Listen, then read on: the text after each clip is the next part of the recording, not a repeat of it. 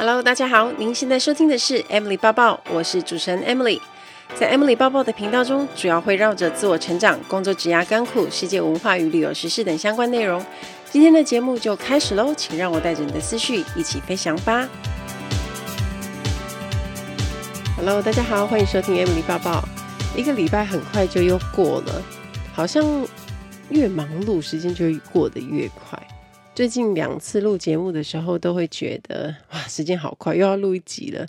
也谢谢大家一直对 Podcast 的支持，因为我陆续都会收到一些私讯。那好久没有念到听众的留言了，来念一下本周的新留言。Yolanda Dora 说：“Emily 做节目真的很认真，一集比一集内容更深入有料，推。”要非常感谢他的留言支持。最近这几集是有蛮多是我近期发生的事情，还有听众的疑惑，当然我会去找一些相关的书籍跟资料，加上我的个人经验来解答。那毕竟，其实 Emily 爸爸是主要要以个人成长跟枝芽干苦的主题为主轴，那也希望你们听了这个节目有帮助。所以，如果有听众也喜欢 Emily 报报的节目的话，也欢迎随时给我们五颗星的评价跟留言。有大家的支持，就有更多的动力可以继续做下去。另外，现在在我的脸书粉丝团“空姐报报”刚好也在举办趋势科技 PCC Link 的云端防毒软体抽奖。这次抽的是一年的正式版，可以装三台的装置。所以，如果你刚好有手机、平板、电脑，一口气三台都可以装好。就不用害怕点到奇怪的网页或诈骗简讯，也不用担心家人被骗还要另外处理。抽奖活动链接我放在这一集的节目描述栏位，有兴趣的朋友可以过去参加哦。另外要跟大家宣布一个超兴奋的消息，我收到香港 TED Talk 年会演说的邀请，超级不可思议。我一开始收到信件，还以为是什么诈骗集团，特别上网去查，没想到是真的。信里提到邀请我是因为我在航空业很多年，除了有经营多年自媒体，更出版了自己的书《比泪水更美的是重新开始的勇气与自信》，所以想邀请我站上年会舞台。哇，天哪，这跟做梦一样。那其实我上 TED 演说是其实这几年的梦想。他本来想说，如果有机会在 TED Taipei 参加 Open Mic 甄选，看有没有机会上台。结果现在跨海直接收到邀请，心里的感觉其实是很激动的。当时我的反应是尖尖叫了几声，然后我就 分享在我的脸书跟动态上面。下一个反应是：哇，天哪！我要去香港讲嘛？去隔离十四天，回来要隔离十四天嘛？讲十八分钟是这样吗？虽然这个国际经验很厉害，是根本不需要思考就必须答应的挑战。重点是全英文演讲对我来说是第一次，我也是有点剉咧等，因为还会放在官方的 TED Talk 的 YouTube 频道上面。那这个演说认真来说，全世界的人都有机会会听到，所以还没有开始着手准备，就已经觉得很紧张了。那我简单介绍一下 TED，虽然很多人应该都听过 TED 演说，TED 演说的标语，它的中心的理念就是传播值得分享的好想法，Ideas worth spreading。那全世界站上台分享的人，主题都很不一样，也是有来自各个领域的工作者，从素人到名人、明星到创业家，像是出版界啊、教育界等等。所以在 TED 台北，大家要很听，就是很多人有看过 Janet 谢宜芬台北市市长柯 P 的动人演说《生死的智慧》。那在台上的分享的理念呢，要对观众有启发。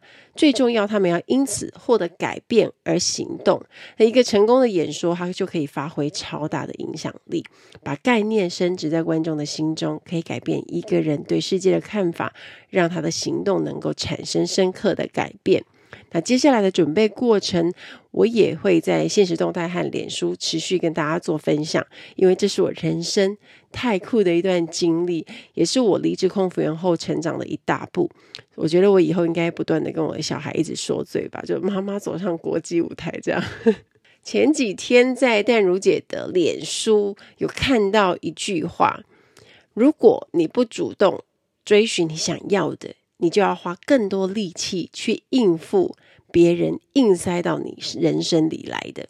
这句话我看到很多的网友分享跟留言，因为实在太有共鸣了。不知道大家在人生中会不会有这种症状？明明下定了决心，可是又因为旁人的耳语啊，然后就一直考虑跟纠结。像是如果你面对异性的追求，你可能还会在那边纠结说，哦，要不要答应对方的告白呀？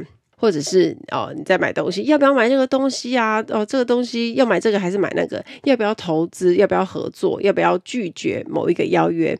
像有时候我也会因为厂商的邀约很纠结，可能是时间的安排啊，或是其他的考虑因素，这时候就会很烦。一件事这样也就算了，偏偏我们人生有很多东西需要思考。那如果每件事都要这么纠结，是不是会很可怕？而且更累人的是，你会觉得你的人生有很多事都不在你的掌控之中，因为太多事身不由己，反而不能厘清自己真正想做的事情是哪些。最近我读了一本书，叫《练习不纠结》，里面提到很多方法，教大家如何找出真正对自己重要的事物，突破内心纠结。呃因为疫情的关系，全世界都陷入了混乱嘛，做了再多的计划，人生也赶不上变化，也可能在迷惘。该不该踏出那一步？要理清自己想要做的事。那人为什么总是拖延内心想做的事呢？原因有很多，可能是因为时间，因为金钱，因为太累，因为被生活和工作琐事追着跑，就是只能一延再延。有些人就是晚上睡觉想法一大堆，早上起来走原路，因为没有采取行动。那并不是因为意志薄弱，而是因为你现在的感受的情绪，现在的想法。你的思考以及现在的行为，关于你的行动，这三件事没有达成一致。大家记得自己还是小孩子的时候吗？就是我们喜欢什么，想做什么，我们直接就冲去，想跑就跑，想哭就哭。因为小孩子的思考尚未成熟，那做事全靠感觉，所以他们的情绪、思考跟行动都在同一条线上。反而长大之后，人会因为考量各种情况，寻求平衡啊、妥协，导致我们的行动受限，到最后就这样动弹不得。啊，虽然脑子在催促自己赶快动起来、动起来，但是啊，情绪就会出现，好害怕哦，好麻烦哦，所以当然就会想要踩刹车。如果想要让情绪变成助力，思考跟行动的力量就非常的重要。所以，当思考跟行动得到正面的回响，情绪就会有所改变。所以，当我们自己内心出现害怕的情绪，记得首先不要否定自己，告诉自己会害怕是很正常的事。要问自己接下来应该怎么做。那我们去接纳这种情绪。当情绪、思考以及行动都达成一致时，有愉快的情绪，我们就会认同自己的思考，加上积极的行动力，我们才能朝自己想去的地方前进，发挥超强的力量。举个例子来说，当我接到 TED 的演讲，我觉得好开心哦，很想参加，但是内心跑出害怕的情绪，很怕自己做不好，或是觉得全英文演讲这个挑战很巨大。这个时候，我的情绪就会一直出现干扰。所以呢，我只要换个方式想，那我自己有一些演讲经验啊，在香港的 TED 团队会引导我，帮助我完成这个重要的演说。那善加利用我思考跟行动的能力，去改变我原有的情绪，增加一些力量，这样呢，就能够启动自己专注在目标前进。当出现负面情绪，内心又想踩刹车的时候，我们试着冷静客观的看看现实有哪些解决的方法，而不是一股脑的就否定啊、害怕、阻挡自己行动。不要让情绪坏事，学着把恐惧放在另一边。那也不要去想说哦，自己做不到啊，太难等等这种偏见，而是把思考集中在做得到的理由与做得到的方法。这样就会产生自信，一些支持自己的资源也都会慢慢出现。我很喜欢书里面讲到的，做自己想做的事是幸福的不二法门。把想做的事当成每天生活的重心，或许就能启动梦想。而且大家有没有发现一件事情？有时候啊，我们会突然有想挑战一下，或者是突破自我极限的冲动。比如说，有一些人他会想骑自行车环岛，突然想学大提琴，或者是因为看到某个影片，哇，觉得那个影片里面拉大提琴的女生超有气质的，或者你突然想学泰语等等的这些挑战。那这些想法的动机，每个人不一样，或许是想学习新东西，或许是想变得更有自信，但内心深处一定有一种。哇，这么做会很棒，很开心，学会了一定会很厉害的这种希望感跟快感。人啊，只做让自己会产生快感跟感到愉悦的事。拥有希望会让人产生快感。当我们全心投入某样事物，也能获得快感。完成目标的时候，更能产生快感。帮助别人也是，大到你可能帮助一个朋友解决人生难题。或是你帮同事搞定了客户，那小事呢，就是可能你今天早上帮人家捡了撒了一地的东西等等，这都是一种帮助。也因为这一些开心愉悦的感觉，我们才能够继续前进。所以，如果每天都能够发生像这样的小愉悦，比如说今天完成了某项任务，那发现自己其实也是做到这件事的那种感受，生活就会变得非常有乐趣，而且充实。再来，我们来想想看，一整天二十四小时当中，我们的时间究竟都是被什么占据了？可能是工作啊、生活琐事啊、小孩的事啊、家人的事等等，很少时间是花在自己身上的。更确切的说，我们没有把时间花在填满自己的梦想上。书里面讲到哦，如果你有一个一定要实现的梦想，那就要用最乐观的态度去想象。我之前分享过的吸引力法则也是这个意思。你必须要具体的想象那一件事，想象越具体，就越容易实现。像我几年前可能就有想过，如果我可以站上 TED 舞台，我会想要分享什么理念给大家。直到我开始接各种演讲之后呢，我的内心的愿景就出现了。有一天我要站上 TED 舞台，告诉大家我的理念。于是我就开始想象我站在上面的景象，比如说台下的观众啊，我站在舞台上自信演讲的模样。这这个景象就很真实的在我脑海里。当你全心全意的投入想象，那种达成目标的兴奋感跟喜悦感，甚至是会让你起鸡皮疙瘩的哦。那我不晓得大家有没有像我一样的感受？所以呢，你把细节想得越细越完整越好，我觉得那个就是会加快实现的速度。当然，我今年我真的收到 TED 演讲嘉宾的邀请，完全实现我的梦想的清单。那我觉得关键会在于你的意念要强大，坚持不懈的去想象。相信自己会达到目标，而且你要对这件事情深信不疑。Ladies and gentlemen, welcome on board. This is the in-flight service manager, Amy speaking. 欢迎来到航空小知识单元。在今天的航空小知识，我们要学的这个字叫做 training，受训。很多人常会问我，考上空服员之后，受训的生活是怎么样的？那其实正式成为空服员前，我们都会经过一段时间的受训。那这个时间通常会是两个月到三个月不等，当中有许多的科目要通过，也被很多的空服员认为是那是最辛苦的一段时间。像是在长荣航空的朋友啊，因为受训期间还要集中住宿，有打扫也有门禁，所以就被说很像在当兵一样。受训的内容主要分成三个，分别是机型、安全跟服务。考试最多部分就是着重在前面两个，所以第三个服务的部分就会比较是后面的时候才会学到。那之前在学校当学生的时候，呃，有到华航做过企业参访，那所以原本心里想的是应该会有很多的服务课程吧，比如说法妆课啊、美姿美仪啊，或者是调酒的课程等等。可是事实上，这跟想象的差太多了，因为我觉得服务跟这些。grooming 的课程大概只占了大概十分之一的部分而已。机型的部分是很多东西需要死背起来的。如果你有看我的新书的话，我里面提到的那本圣经 Volume Five 就记载了非常多，所有的机型还有安全的逃生的一些步骤啊、口诀等等都会收录在里头。在受训的期间，我们就要把那些东西要背起来，所以真的很烧脑。平常很少在读书的人，可能要多吃点哆啦 A 梦的记忆吐司，你才有办法通通都记住。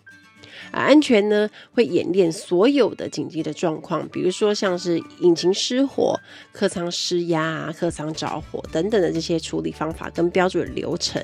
那像有些公司，它的状况模拟就非常的逼真。像我之前在 Emirates 的训练中心啊，就很先进哦，什么设备都是自己家里有的。那客舱失压啊、乱流啊，或者是水上逃生呢，这些在机舱的模拟舱都可以感受到很明显的晃动，所以我们在操作的时候就会知道到底是遇到什么状况。而且你们想一想，我是十二年前去的，那时候就这么的逼真，就是模拟舱真的很厉害，因为连卡达都会去我们那边受训。后来呢，到了国泰受训就会发现，哇，这样的模拟舱就是没有比较就没有伤害。安全科目的考试呢，就会是实际的演练。考试的时候，大家会一个一个被叫上去轮流操作啊。Trainer 教官会在现场出一些状况，看你熟不熟流程，而且你现场会有其他的同学在看着你，其实也是很紧张的。以前听过长荣的妹妹说过啊，他们压力大到是每天回宿舍把衣柜的门当成是舱门在演练，大家就可以感受到多可怕。还有啊，从起飞到落地的流程呢，其实我们还有很多的细节的事情要做，在什么时间要做什么事情，我机上出现什么灯号啊，什么讯号啊，或是提醒你要做什么，这些都是南瓜在社群里面要学的内容。对于呢，没有真正上飞机上过班的人而言，就真的非常复杂跟难。虽然我之前在 Emirates 已经受训过一次，但是每一家的流程不一样，我不会因为曾经受训过，我到国泰来就可以躺着。没有，我还是要重新学起。所以我觉得最痛苦的真的是受训的时候。我那时候到国泰来的时候，其实还有在受训的那段期间，就是有一点点小小的崩溃，因为觉得又冷，然后又要又要学这么多东西，又要背，就是重新又要当学生。那我觉得很难的是要背那些疾病的症状跟如何处理的步骤，因为都很类似，有些专有名词都是硬记硬背的。而且啊，我发现我们那种电脑选题的考试都很奸诈，他会把长得很像的选项放在一起，就是要考你头脑清不清楚。如果你是觉得哇很有把握，作答得很快，你很容易就中招。在服务的部分呢，我们会在模拟机舱实作，让大家体验真实在飞机上工作是什么感受。当然，我们会学一些服务的用语啊，像有些教官就很严格，就是你服务用语一定要跟教科书上的一模一样才可以通过。或者是有一些教官他也会在那边给你一些情境演练，他他扮演 OK，然后就提出一些困难去对你。他说你在飞机上就会碰到啊，那你这时候你就要。赶快随机的应变，这边也是会有一些挑战。好，再来呢，当然还有免税品的部分，不只是在机上贩售这么简单，你可能我们要事前要检查一些文件啊，事后也要处理一些文件啊，各国的海关规定等等不一样，这些我们都是要学的。所以免税品也是新人上线的最大的考验，因为你可能还不熟服务流程的时候啊，后来你又要卖了，而且你东西如果短缺。卖错，你就是自己赔钱。受训的几个月，原则上就是过着学生的生活嘛。早上可能八点半到五点半左右，那上课就考试啊。每天早起出门，而且你还要化全妆，你要化妆、绑包头。在课堂上学完东西，那在当天你可能。之后或者是明天马上就要考了，你回家也有会有一些需要念的书。那我们会有一个大魔王，最后的一个大测验，就是每一个人都一定要通过，而且会有规定的分数。所以基本上不管是大测验、小测验，你每一次都要通过。迟到会被记录啊，如果你请假，事情也会很大条，所以大家的精神都会很紧绷。每一次的术科考试、笔试都一定要过关，而且都会有至少比如说九十五、九十啊、八十这种。几分才过的规定？我记得以前在 Emirates 的时候，我看到同期的同学，在我们大家都考试完之后呢，知道他考试没过，那当下就没有空间，他必须要打包回家，那个就是非常难过的心情。而且我们那时候才刚去没多久，大家才从自己的家里打包来杜拜，那因为考试没有过，就又要回家。在受训的时候，最不想要见的景象就是看到同学没过要离开。所以呢，为了考试要顺利过关，大家也都是卯足全力。我觉得，呃，在受训的时候，当然好不容易考上了，心态的建立还是蛮重要的。呃，一件一个小小的事情或者是一个动作，其实都有很多的事前跟后续的准备。那也是真正在受训时候，我才了解空服的工作不是这么简单的事情。那受训时的压力最大，也是最辛苦的一段时间。不过也是因为这样，跟自己的同期同学们就会培养了一个革命的情感，所以每次我们只要能够跟同学一起飞呢，其实都是很开心的。希望大家会喜欢这一集的航空小知识，我们下次再见喽，拜拜。Stephen Covey 在自己的畅销著作《与成功有约》中有提到。想象的重要性。他说，所有的事物都会经过两次创造，一次在自己的脑子里，一次在现实里。我看到这句话的时候，也是起鸡皮疙瘩。我觉得讲的太好了。你一定要先想过这件事，不断的告诉自己做到这件事，在脑中也不断的要浮现你做到的那个成功画面。所以，当我们花很多时间在想象实现梦想这件事，表示它对我们很重要，那自然呢，我们的行为还有我们的步伐就会朝着那个方向前进。那现在我们就要来检视什么是对自己优先想完成的事项呢？假设你很重视家庭，你去细看自己的时间分配，一定是花很多时间跟家人啊、小孩相处。假设你今天最重视赚钱，你也会优先把工作放在所有东西的前面。所以我们要搞清楚哪些是对自己的优先选项，而不是面对明明很重要的事，可是你却还是优先去做其他相对没那么重要的事。或是明知道很重要却不去做，因为我们会认为啊，这个没有必要马上做了，所以你就会下意识的往后拖延。后来你就会发现自己浪费时间在一些不重要的小事上。我举个不好的例子来说好了，像我之前。呃，第一次请了四个月的无薪假，我当时会请假的目的呢，也是因为想要赶快把这本书写完交稿，然后出版。结果我明明知道写书很重要，但是我没有先做，我反而是去做其他的工作跟案子啊，就忙在别的事情上。结果我每天一拖再拖，想说时间好像还够，还很多，我就先做一些比较赶时间的案子好了。最后四个月一到，我觉得我连四分之一都还没有写完。人生中优先顺序的事项，为了不被搞混，我们自己一定要先搞清楚心中是怎么想的，不要被一些人影响啊，或者是在意旁人的眼光。我们的价值观跟感受才是最优先要考虑的。而且现阶段优先想完成的事情是现在，等到完成之后呢，就能够往下个目标迈进。这个它也是变动的，是可以调整的。理清优先顺序后就进行。举个例子来说，假设现在你最想要考到的是品酒师的执照，你需要上课，你需要读书，你需要研读一些资料，那你平常也要工作，你就要断舍离一些不必要的聚会，或者现阶段的休闲活动，你可能要去减少，这样子你才有足够的时间去专注在你现阶段的目标，也比较不会分心。当这样的方式成为生活重心之后，就会发现自己其实会更能游刃有余的掌控时间。那你会发现时间好像变得更多、更充裕了，也更能在人生中断舍离，把一些其实你觉得呃你不重视或者也不需要的东西从你的生活中剔除。另外一个我们无法面对重要的事情，原因是。我们总在担心自己无法控制的事，比如说讨人厌的同事、说你坏话的朋友、公司很令人傻眼的一些政策啊、方案等等这些事情。担心是人之常情，但是呢，如果过于在意就不必要，因为这些事情实在是太耗能量了，而你的精神跟心力是很有限的。烦恼这些事不但没有解法，反而伤心伤身，而且这些事重点是也无法改变啊，对不对？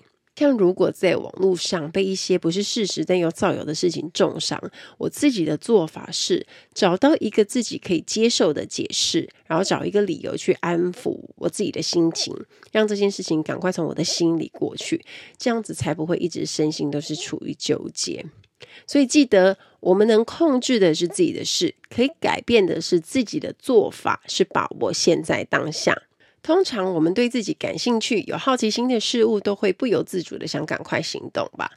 如果你发现你现在做的事并不能让你全神贯注，很可能是因为你现在做的事没办法打动自己。所以，如果你找到让自己感兴趣又好奇的事物，就等于同时获得可以驱动自己的目标跟力量。假设我对烹饪有兴趣，特别是韩式料理，那我就会花时间去找食材，要自己亲手做做看，也会想要看料理节目啊，学一些料理技巧等等。那内心的那种想试试看、想学习、想知道的好奇心跟兴奋的情绪是非常珍贵的。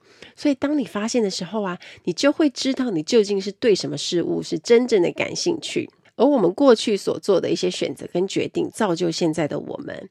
那我记得以前在桃园机场工作的时候，我想着的是要成为机场里拉着行李箱走过去的那个空服员。坐在办公室里，我是很想飞出去窗外的心情，想去世界各地旅行。那直到后来，我真的成为空服员，开始经营自媒体后，学写作、学社群经营，学了很多自己充满好奇心的事物。那时的我就希望可以出自己的书，而现在的我也出了第二本书。那书里面提到，想成为的自己是没有任何限制的，是可以自由变换，选择自己想去的方向。所以啊，如果你内心深处觉得想尝试另一种生活方式，不想再过这样的生活，或者你觉得自己的人生应该不止这样，你就要按照那个想象去行动。过了几年，你就会发现，哇，你拥有完全不一样的生活了。最后送给大家一句很棒的话：试着练习不纠结，摆脱束缚，就可以收纳幸福。希望大家听完这一集，可以学会不纠结，为了你人生重要且必须要优先做的事，踏出行动，慢慢的把你的梦想化成现实。一定有你可以做到的事，而且一定有些事只有你才能做到。期待大家跟我分享。听完今天的节目，如果有想法和问题，欢迎到我的粉丝团或是 Instagram 找我，只要搜寻空姐报报 Emily 就可以找到我。你也可以截图这一集的节目，分享到你的 Instagram 的现实动态上面 tag 我，让我知道你有在收听，也让我知道你对 Emily 报报的看法哦。最后感谢大家收听这一集的节目，真的非常的感激哦。如果你喜欢今天的节目，也欢迎帮我在 iTunes 评分中留下五颗星的评价哦。我们下一集再见喽，拜拜。